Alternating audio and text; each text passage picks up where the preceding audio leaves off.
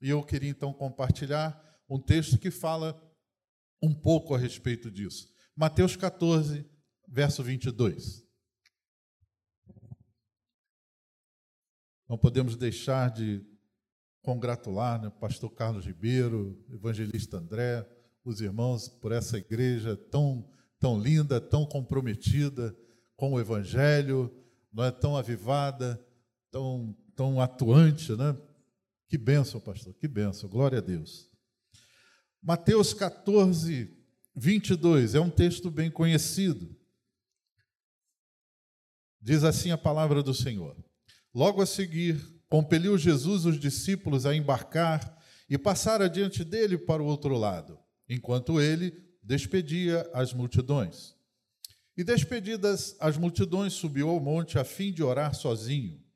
Em caindo a tarde, lá estava ele só. Entretanto, o barco já estava longe, a muitos estádios da terra, açoitado pelas ondas, porque o vento era contrário. Na quarta vigília da noite, foi Jesus ter com eles, andando por sobre o mar.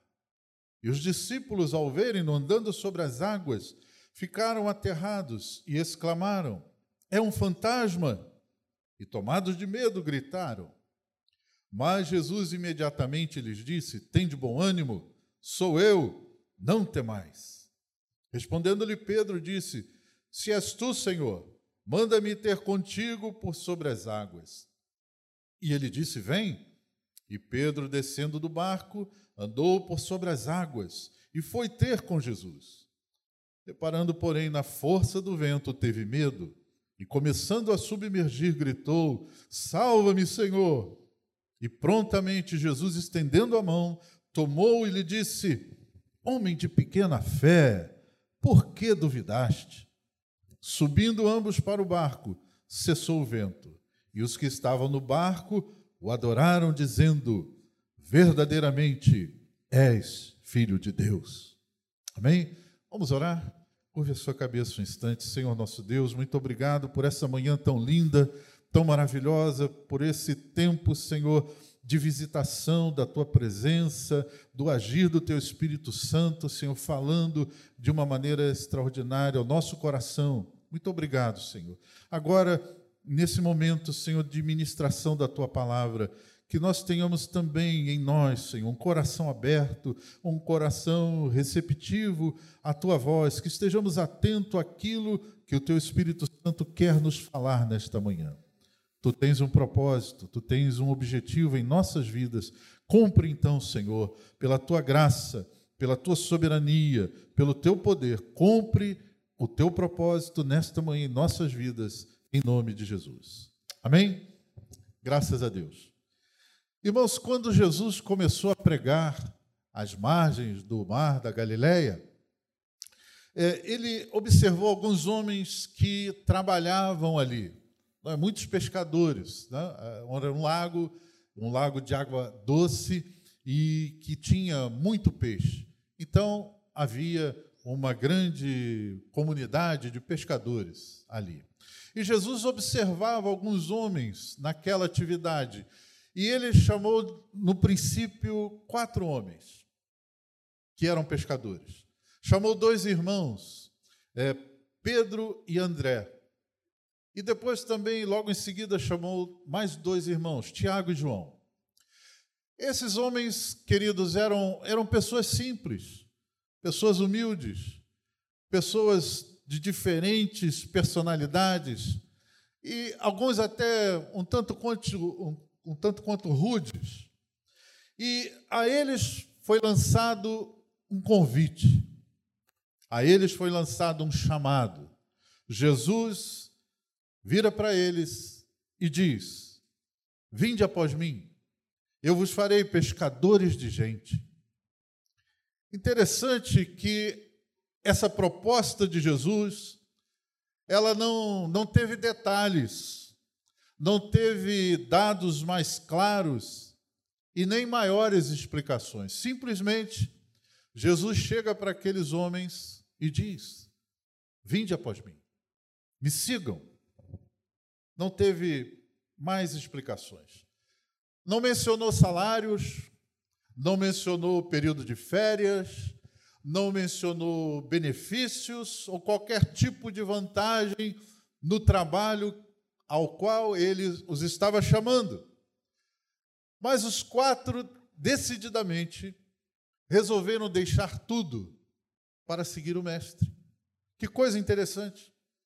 Eles não pararam para negociar com o Senhor, eles não ponderaram, eles não questionaram, simplesmente aceitaram. Aceitaram aquele convite. Então, a pergunta que nós podemos fazer nesta manhã é: por quê? O que motivou aqueles homens de tal maneira a deixar tudo para seguir um rabi desconhecido? No início do seu ministério, Jesus estava começando, ninguém o conhecia. Ninguém sabia quem era Jesus. Mas aqueles homens, ao ouvirem o chamado, ao ouvirem o convite do Senhor, eles simplesmente aceitaram. Deixaram tudo. Mas deixaram tudo o quê, pastor? Olha, eles deixaram o seu trabalho. O trabalho que o sustentava, que sustentava sua família, e alguns eram até empresários da pesca, o texto correlato lá de Marcos 6, Mar... João 6, também fala sobre isso, sobre esse mesmo episódio, e eles tinham, tinham lucro naquela, naquela atividade, mas eles deixaram. Eles deixaram também, meus irmãos, a, o convívio normal com as suas famílias. Eles iriam se afastar por longos períodos das suas casas. Eles também mudariam drasticamente todo o seu convívio social, a sua rotina, as suas amizades. Né? Aquele peixinho na brasa no final de semana, né? quem sabe aquele futebol na areia ali às margens do lago, ah, aquele momento de levar os filhos para aprender a nadar, fazer um piquenique na beira do lago, isso tudo agora para eles não tinha mais como fazer regularmente. Eles deixaram isso, eles renunciaram a essas coisas.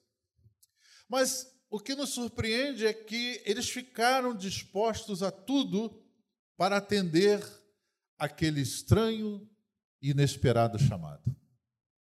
Ficaram dispostos, surpreendentemente. E nós queremos então destacar nesse texto que lemos, que é relatado por Mateus, um momento marcante na vida desses homens tão dedicados tão impressionantemente comprometidos com o Senhor a ponto de renunciar às coisas que eles amavam.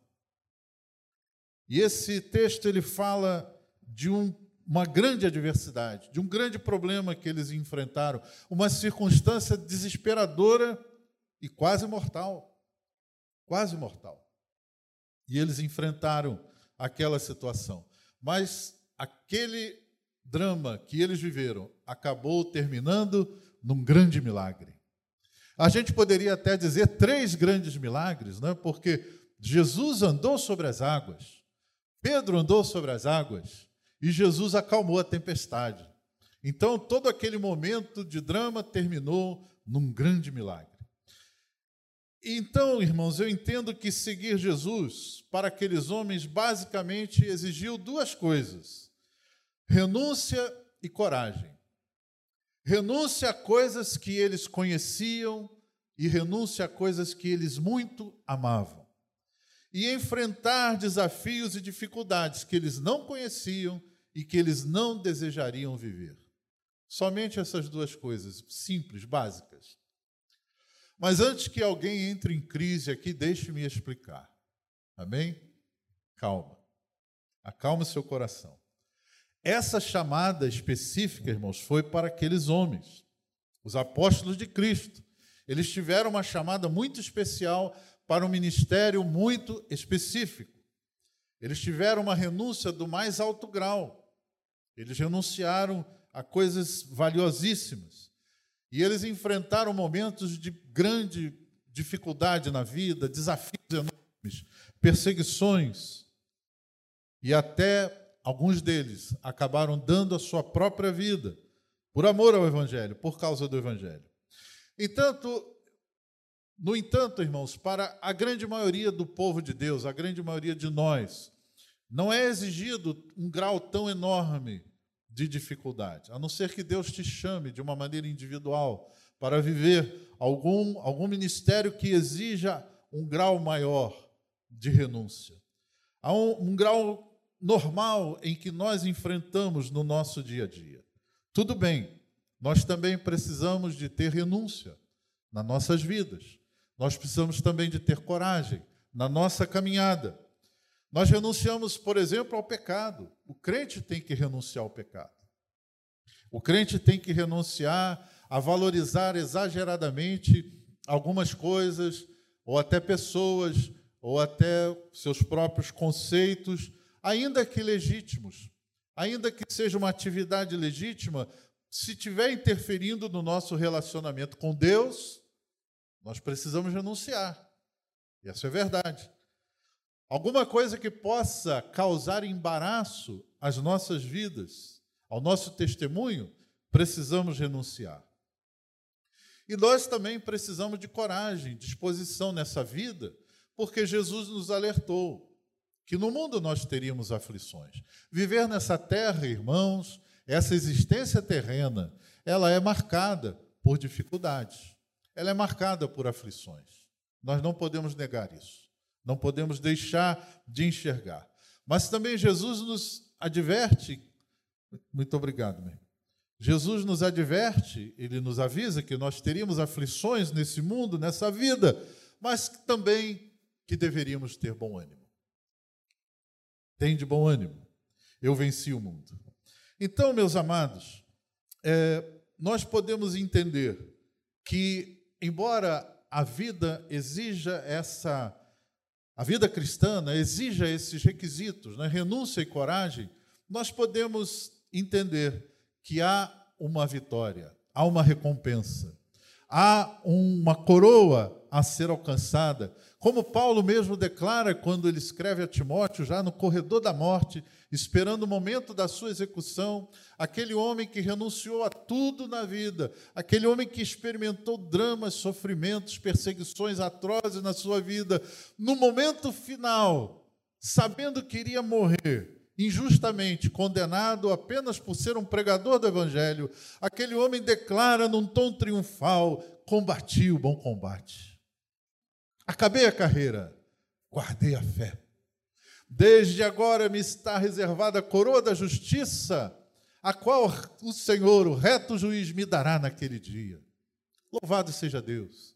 Essa é a nossa caminhada, irmãos. A caminhada cristã, a caminhada da fé. Ela exige renúncia e coragem, mas há uma recompensa. Vai valer a pena, vale a pena seguir a Jesus. Vale a pena seguir a Jesus. Aí você poderia perguntar, mas pastor, seguir Jesus não deveria ser uma experiência de vitória constante, de bênçãos abundantes na nossa vida? Não deveria ser assim? Ou o verdadeiro discípulo de Jesus, comprometido de verdade, tem mesmo, pastor, que enfrentar adversidades, tempestades na sua vida? Existe pastor, algum propósito de seguir Jesus capaz de compensar as adversidades, as agruras e os perigos da vida? Se existe, então, como alcançar essa vitória? Como alcançar vitória na vida cristã diante de tudo isso? E que tipo de vitória, afinal, é esta? Então, queridos, esse episódio que lemos, ele pode nos dar algumas respostas que vão encher o nosso coração de confirmarmos a nossa decisão de seguir a Jesus, de andar com Jesus a qualquer custo. Venha o que vier, seja o que for que aconteça, jamais abandonaremos o Senhor. Jamais deixaremos de caminhar com Jesus, irmãos, porque há uma vitória, há uma recompensa. Nesse episódio, os discípulos enfrentaram uma grande tempestade. Tempestades acontecem na vida daqueles que seguem a Jesus. Acontece.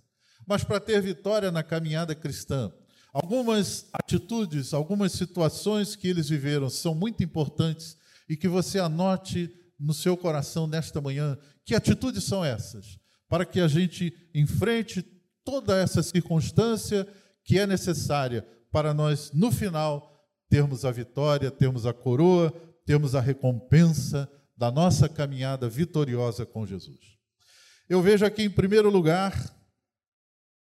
a necessidade de uma total disposição de obedecer a Cristo.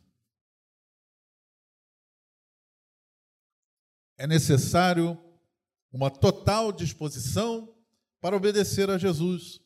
Vejam bem, irmãos, que no início do texto, Jesus manda que os discípulos peguem o barco e vão para o outro lado, vão para um lugar que ele destinou.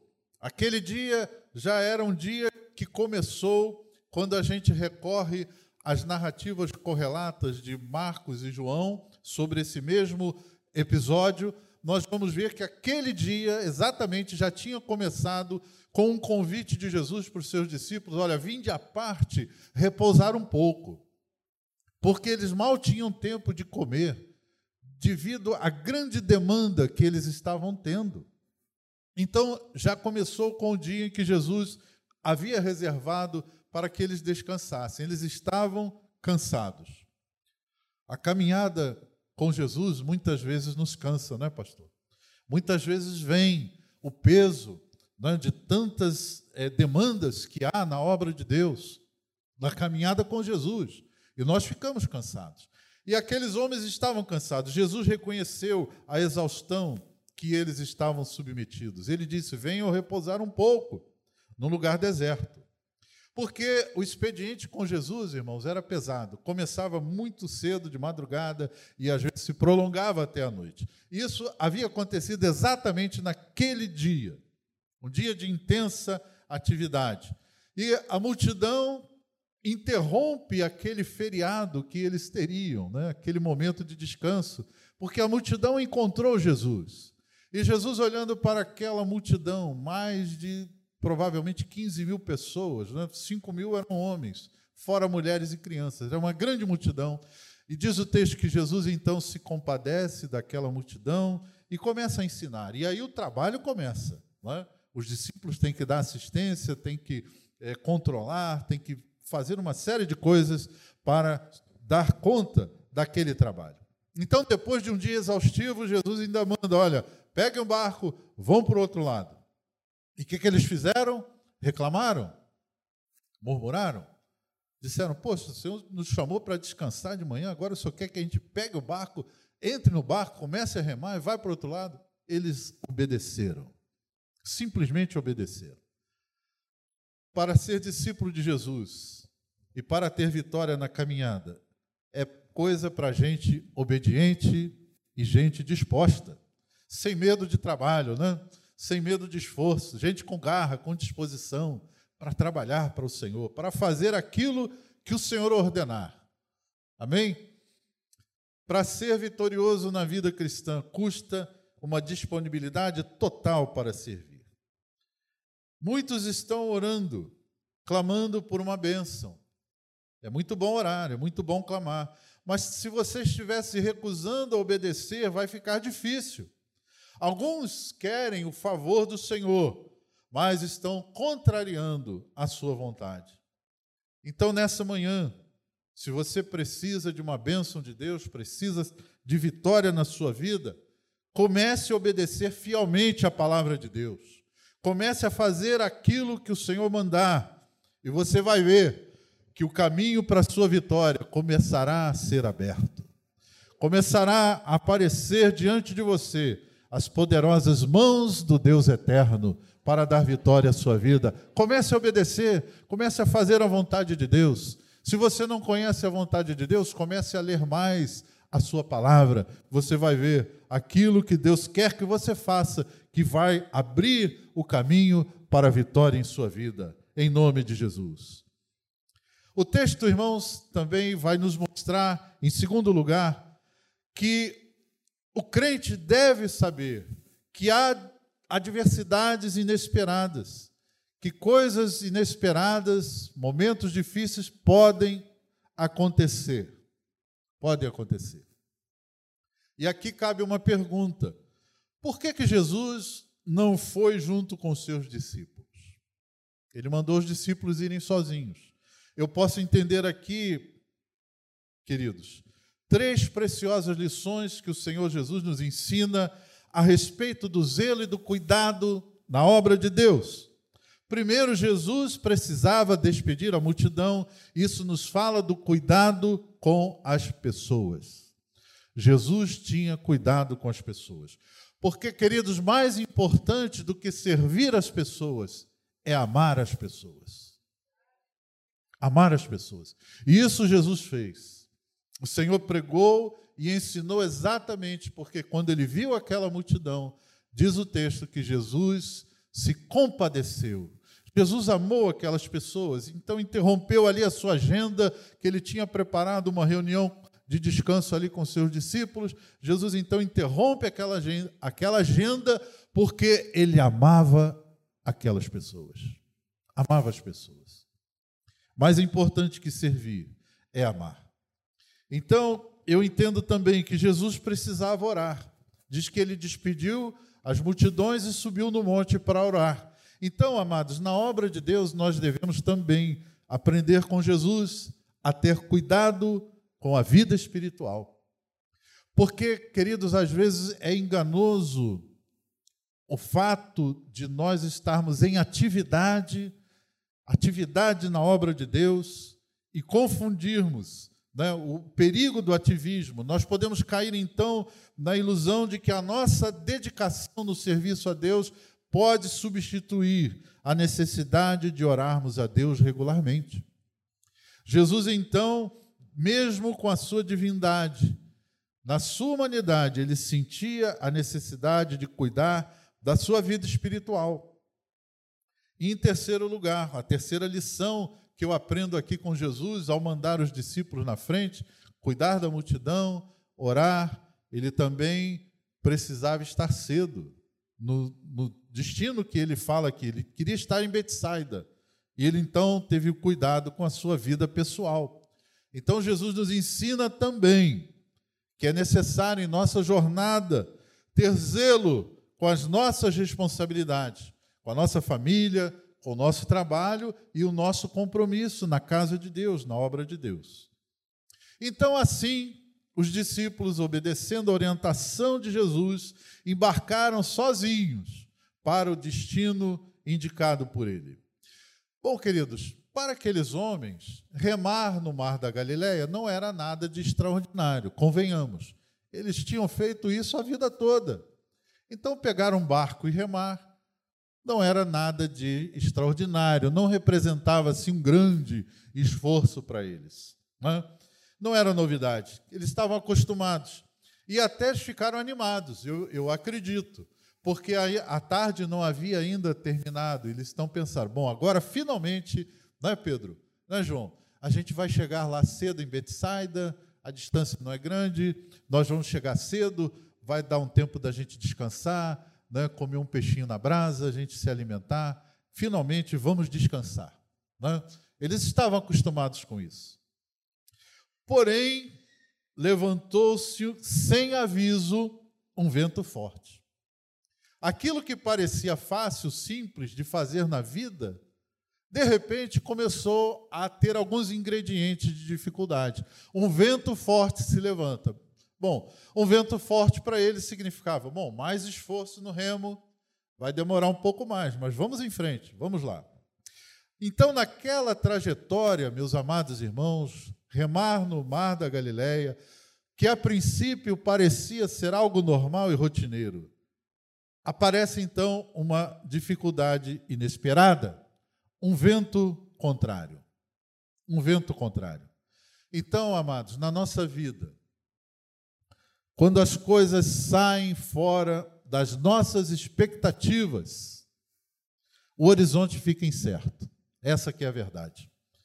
A gente planeja o nosso dia, a nossa rotina, vamos fazer isso e aquilo, vamos providenciar aquelas coisas e, de repente, sem aviso, algumas coisas que a gente não esperava começam a acontecer para atrapalhar os nossos planos, para virem de encontro a tudo aquilo que a gente planejou. Muitas vezes isso ocorre conosco. Aquilo que imaginávamos fazer, os resultados que nós prevíamos como certos, como tranquilos, a sequência da nossa agenda e é normal, de repente, se transforma numa grande interrogação. Notem, irmãos, que apesar de estarem servindo a Jesus, com total dedicação, obedecendo à vontade do Senhor, aquela adversidade os atingiu. Quem sabe você está aqui nessa manhã e se encontra também enfrentando um vento contrário. As coisas em sua vida, de repente, começaram a travar. Perdas começaram a acontecer do nada. Desentendimentos em casa, uma doença que aparece do nada, de repente, uma despesa que não estava no orçamento, tudo isso vem de maneira inesperada, vento contrário. Vento contrário, de repente, do nada. Mas eu sirvo Jesus, eu sou dedicado, eu sou empenhado, eu creio no Senhor, eu vivo uma vida reta, uma vida consagrada a Deus. Como é que essas coisas acontecem, pastor? Vento contrário. De repente, nos servir Jesus. Acontece que nós ficamos muitas vezes patinando no mesmo lugar, porque o vento é contrário. A gente não consegue avançar, não consegue sair do lugar e às vezes esse vento até nos empurra para trás. A gente perde terreno que tínhamos ganho. Então isso aconteceu na vida daqueles homens. Então o que estava ruim começava a piorar. Às vezes, irmãos, a situação que a gente acha que está ruim ainda pode piorar. Mas para isso é preciso coragem. Em terceiro lugar, coragem para enfrentar. Foi aquilo que os discípulos tiveram que aprender. Ter coragem para enfrentar a morte e o medo. Havia uma soma de circunstâncias que, paulatinamente, encheram o coração de medo daqueles homens. Por exemplo, quando a tempestade começa, eles já estavam no início da noite. E para aqueles homens se guiarem, né, era normal, para se guiarem, ter a direção, era preciso lua e estrelas, né, para que eles tivessem o caminho certo. Mas a escuridão caiu sobre eles, e aí não tinha mais lua, mais estrela. Para onde eles estariam indo? Uma circunstância difícil. O que era ruim começou a piorar. Ficaram sem direção. O vento forte provocava ondas cada vez mais altas e barulhentas. Então, aquilo que já estava complicado começou a piorar. E eles começaram a ficar com medo. Eles não tinham mais direção, o vento era mais forte, as ondas mais altas, e eles começaram a refletir e pensar. Puxa vida, a gente pensava que fosse uma viagem tranquila. O fato de não ter Jesus do nosso barco nem nos, nem nos assustou, mas agora seria tão bom que Jesus estivesse aqui. Caiu a ficha. Estavam no meio de uma tempestade, no meio de uma turbulência, e Jesus não estava com eles. A presença do Senhor fazia falta. Começou a fazer falta. Caiu a ficha. O fato de Jesus não estar com eles os perturbou de uma maneira terrível. Então, meus amados, há momentos em que os dramas que nós enfrentamos se agravam de tal maneira que as nossas habilidades, as nossas melhores habilidades, os nossos recursos mais amplos, tudo o que nós temos toda a nossa capacidade, ela não é suficiente, elas não são suficientes, elas não são eficazes. O, drama se agrava e aí a gente sente quanto Jesus está fazendo falta na nossa vida. Eles começaram a encher-se de medo e pensaram: Jesus não está conosco. Como é que você está enfrentando, irmão querido, os ventos contrários que sopram sobre a sua vida? Que jeito você está tentando dar na situação? Sozinho, resolver sozinho, tudo de ruim que pode vir contra a sua vida. Os discípulos achavam que sim, achavam que eles dariam conta, até perceberem que o barco estava prestes a afundar. Aí a morte começou a ser uma realidade para eles. Eles pensaram que iam morrer, porque estavam cansados já, seis horas de luta contra aquela grande tempestade. No meio daquela escuridão, o barco se enchendo de água, eles já estavam cansados, eles já estavam aflitos, eles já estavam sem esperança nenhuma. E eles, além do medo das coisas reais, do mar, da tempestade, do vento, eles começaram a ter medos imaginários, porque no auge daquela tempestade, quando tudo parecia perdido, Jesus começa a andar sobre as águas. E eles olham aquela figura andando nas águas e ele diz: é um fantasma. O medo, irmãos, ele provoca coisas que não existem na nossa vida, no nosso coração. Quantas vezes nós nos assustamos por coisas que não são reais, que não vão acontecer? A gente sucumbe à ansiedade, sucumbe à preocupação, com medo de algo que jamais vai acontecer, é uma coisa imaginária. Eles estarão agora com toda aquela situação, agora pensando que Jesus era um fantasma. Mas o discípulo de Jesus, irmãos, para ter vitória, ela precisa ter confiança que o seu mestre está sempre no controle. Irmãos, diante daquela situação toda, diante daquele momento de drama terrível que eles enfrentavam, aquela tempestade mortal que eles achavam que ia ser o fim deles, diante daquela situação toda, eles não perceberam que Jesus sempre esteve no controle. Sempre esteve no controle, porque auxiliando aqui a nossa argumentação, o texto de Marcos 6 diz o seguinte: Jesus no alto da montanha, vendo-os em dificuldades a remar. Jesus estava vendo.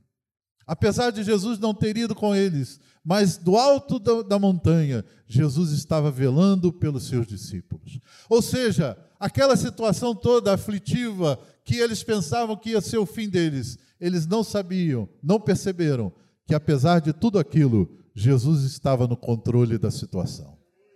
Eu não sei como você entrou aqui nesta manhã, talvez aflito por um drama terrível, enfrentando um vento contrário na sua vida, talvez lamentando que Jesus não esteja ao seu lado, não esteja no seu barco junto contigo nessa tempestade, mas eu quero dizer para você: Jesus está no controle. Acalme o seu coração. Jesus está no controle. Ele estava olhando, ele estava vendo, ele estava vigiando, e aí foi ter com eles. O cenário era o pior possível, mas se as tempestades, irmãos, vêm contra nós inesperadamente, para tentar nos destruir, para tentar acabar conosco, nós precisamos saber que Jesus sempre chega na hora certa.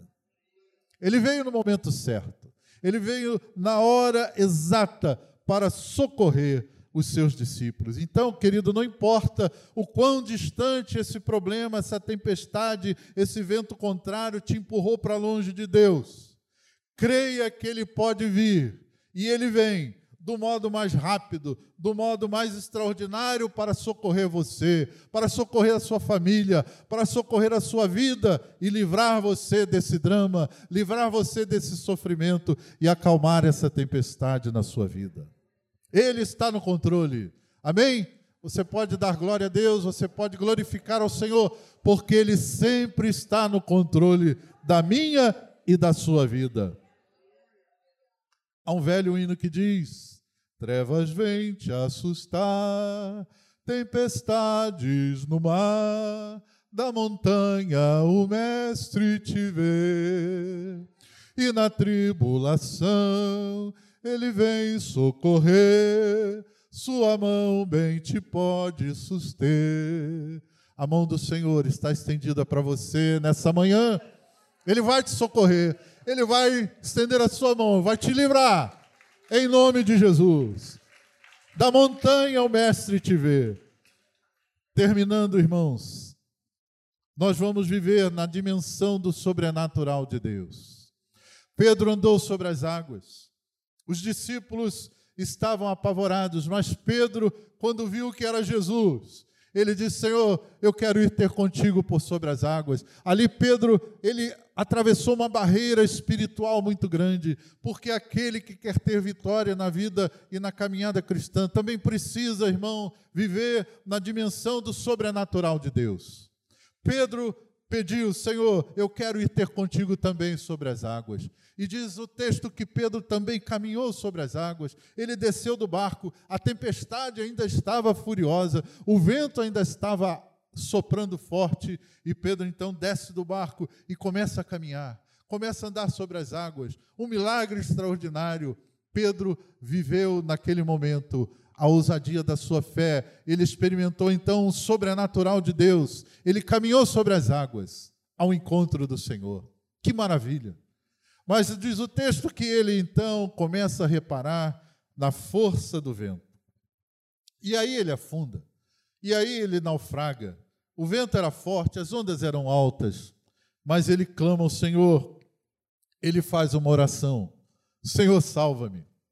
E Jesus, prontamente, estende a mão e salva o seu discípulo. Interessante que antes desse acontecimento, Jesus, no meio daquela tempestade, quando eles percebem que era Jesus andando sobre as águas, Jesus disse o seguinte: Olha, tem de bom ânimo, sou eu, coragem, não temais, coragem, não temam, sou eu. Então, muitas vezes, irmãos, Jesus quer acalmar primeiro a tempestade que está dentro do nosso coração. Reparem que a tempestade ainda estava rugindo furiosa quando Jesus diz para eles: calma, coragem, sou eu. Jesus então acalma o coração daqueles homens. E diz o texto que depois que socorre Pedro, eles vão novamente caminhando sobre as águas, e quando eles entram no barco, a tempestade cessa.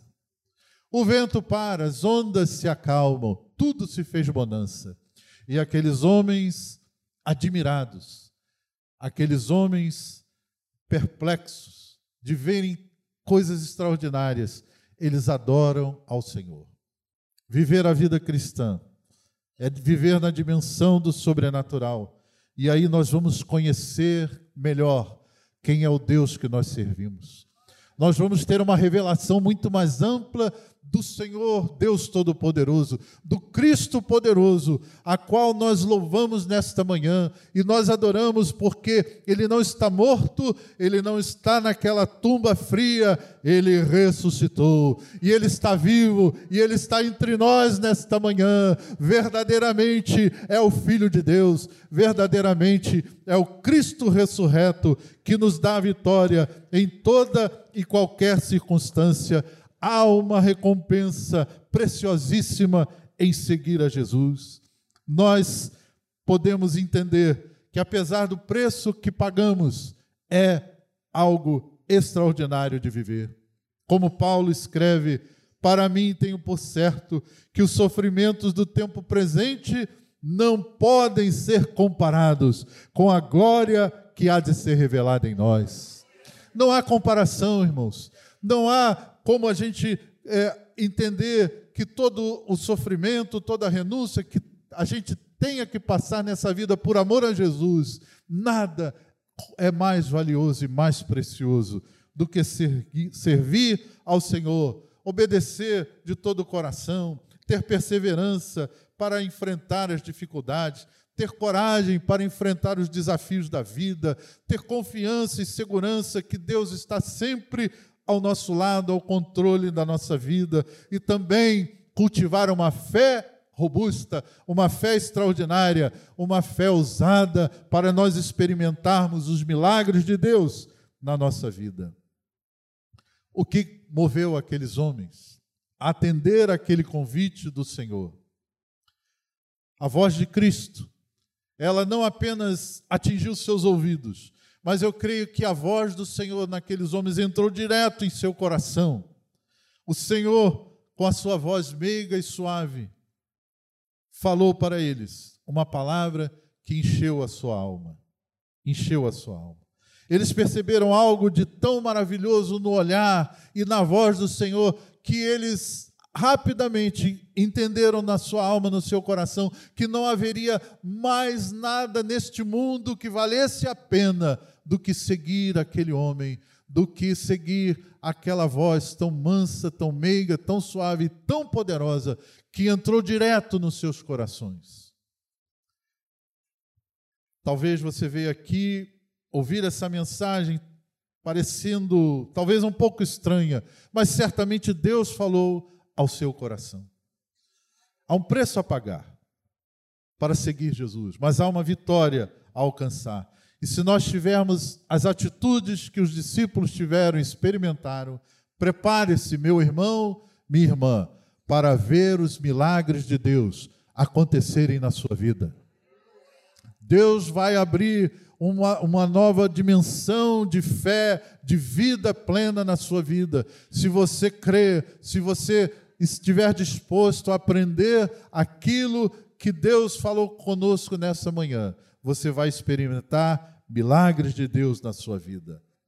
Nem olhos viram, nem ouvidos ouviram, nem jamais penetrou em coração humano o que Deus tem preparado para aqueles que o amam.